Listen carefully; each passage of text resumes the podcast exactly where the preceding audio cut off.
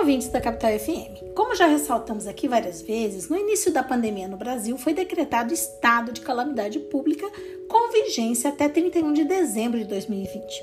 Com base em tal ato, o Poder Executivo editou uma série de medidas provisórias destinadas a regular as relações jurídicas durante tal período, destacando-se para o nosso interesse aqui aquelas relativas à relação de emprego. Dentre as medidas provisórias sobre o tema, destaca-se a MP 936, posteriormente convertida na Lei 14.020, que instituiu o Programa Emergencial de Manutenção de Emprego e Renda, o qual, em linhas gerais, permitiu a redução de salário e jornada e a suspensão de contrato de trabalho, garantindo, entretanto, ao empregado atingido por essas medidas o recebimento de um benefício custeado pelo governo federal para fazer frente então a essa redução ou ausência de pagamento de salários. A MP e a lei mencionadas também asseguraram ao empregado uma espécie de garantia de emprego no período dessa redução ou suspensão do contrato e igual período após o restabelecimento da jornada de trabalho e do salário ou do encerramento da suspensão temporária do contrato. Entretanto, é, o Programa Emergencial de Manutenção de Emprego e de Renda teve aplicação durante o estado de calamidade pública, que, como já dito, se expirou no último dia de 2020. Com isso, também se expiraram automaticamente os acordos realizados pelas empresas com seus empregados, seja de redução de salário e jornada, seja de suspensão dos contratos de trabalho, devendo esses contratos serem retomados nos mesmos moldes praticados antes da realização de tais acordos, isso no prazo de dois dias a contar da cessação do estado de calamidade pública, fazendo as contas então até 2 de janeiro de 2021.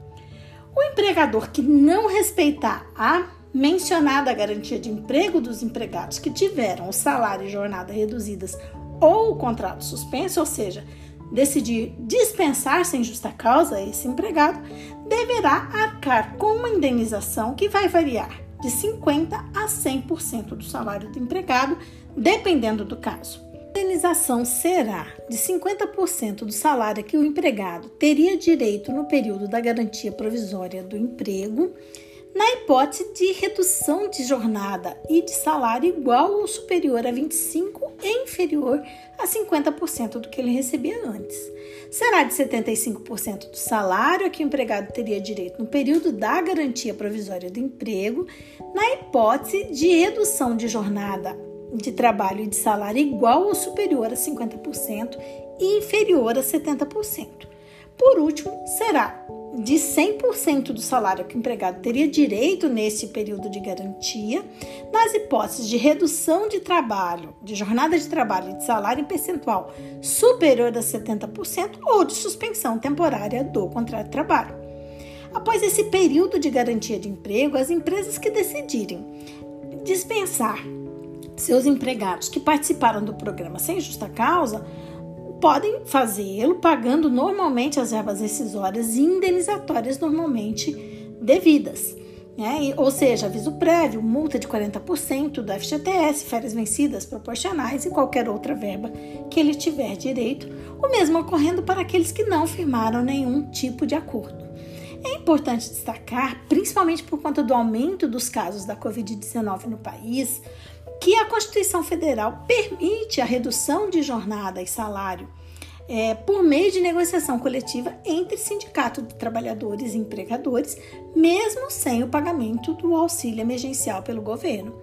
Isso sempre no intuito de preservar os empregos e a manutenção das atividades empresariais, o que não é ideal, mas talvez seja necessário, tendo em vista o panorama que estamos vivendo. Aguardamos então para verificar se o governo federal tomará outras medidas, né, tendo em vista a continuidade da é, pandemia, se vai tomar outras medidas para atender a situação que temos hoje no país.